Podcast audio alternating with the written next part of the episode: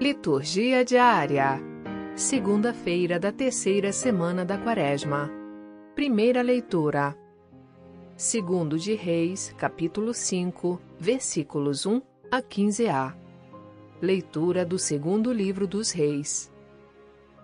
Naqueles dias, Naamã, general do exército do rei da Síria, era um homem muito estimado e considerado pelo seu senhor pois foi por meio dele que o Senhor concedeu a vitória aos arameus.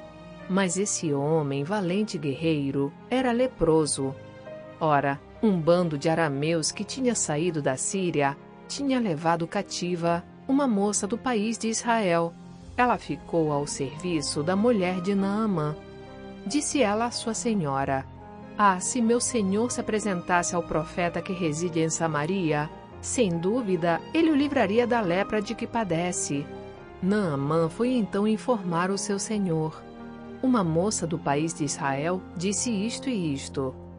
Disse-lhe o rei de Arã: Vai, que eu enviarei uma carta ao rei de Israel.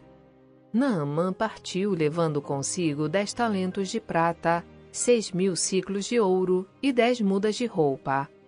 E entregou ao rei de Israel a carta que dizia: quando receberes esta carta, saberás que eu te enviei Naamã, meu servo, para que o cures de sua lepra. O rei de Israel, tendo lido a carta, rasgou suas vestes e disse: Sou Deus porventura que possa dar a morte e a vida, para que este me mande um homem para curá-lo de lepra? Vê-se bem que ele busca pretexto contra mim.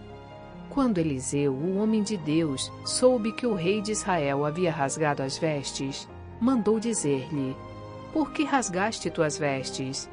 Que ele venha a mim, para que saibas que há um profeta em Israel. Então Naamã chegou com seus cavalos e carros e parou à porta da casa de Eliseu. Eliseu mandou um mensageiro para lhe dizer: Vai, lava-te sete vezes no Jordão, e tua carne será curada e ficarás limpo. Naamã, irritado, foi-se embora dizendo: eu pensava que ele sairia para me receber e que, de pé, invocaria o nome do Senhor seu Deus, e que tocaria com sua mão o lugar da lepra e me curaria. Será que os rios de Damasco, o Abana e o Farfar, não são melhores do que todas as águas de Israel, para eu me banhar nelas e ficar limpo? Deu meia volta e partiu indignado. Mas seus servos aproximaram-se dele e disseram-lhe: Senhor, se o profeta te mandasse fazer uma coisa difícil, não a terias feito? Quanto mais agora que ele te disse: Lava-te e ficarás limpo. Então ele desceu e mergulhou sete vezes no Jordão, conforme o homem de Deus tinha mandado. E sua carne tornou-se semelhante à de uma criancinha, e ele foi purificado. Em seguida, voltou com toda a sua comitiva para junto do homem de Deus. Ao chegar, apresentou-se diante dele e disse: Agora estou convencido de que não há outro Deus em toda a terra senão o que há em Israel. Palavra do Senhor. Graças a Deus. Salmo Responsorial 41 Minha alma tem sede de Deus, do Deus vivo, e quando verei a face de Deus? Assim como a coça suspira pelas águas correntes, suspira igualmente minha alma por vós, ó meu Deus. A minha alma tem sede de Deus e desejo Deus vivo. Quando terei a alegria de ver a face de Deus? Enviai vossa luz, vossa verdade. Elas serão o meu guia, que me levem ao vosso Monte Santo, até a vossa morada. Então irei aos altares do Senhor Deus da minha alegria. Vosso louvor cantarei ao som da harpa, meu Senhor e meu Deus. Minha alma tem sede de Deus, do Deus vivo, e quando verei a face de Deus. Evangelho Lucas capítulo 4, versículos 24 a 30. Proclamação do Evangelho de Jesus Cristo, segundo Lucas. Jesus, vindo a Nazaré, disse ao povo na sinagoga: Em verdade, eu vos digo que nenhum profeta é bem recebido em sua pátria.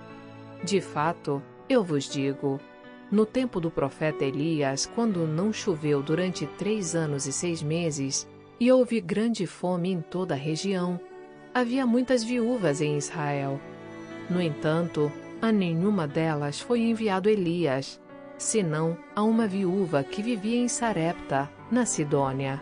E no tempo do profeta Eliseu, havia muitos leprosos em Israel. Contudo, nenhum deles foi curado, mas sim Naamã, o sírio.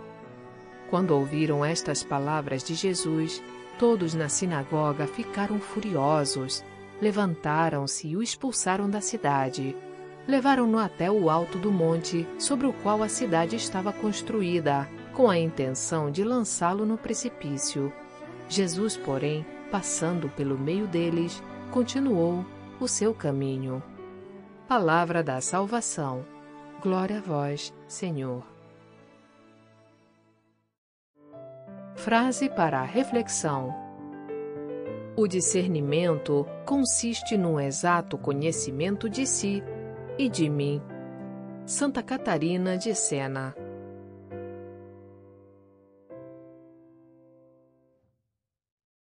Aplicativo Liturgia Diária com áudio Vox Católica. Baixe gratuitamente na Apple Store ou Google Play Store.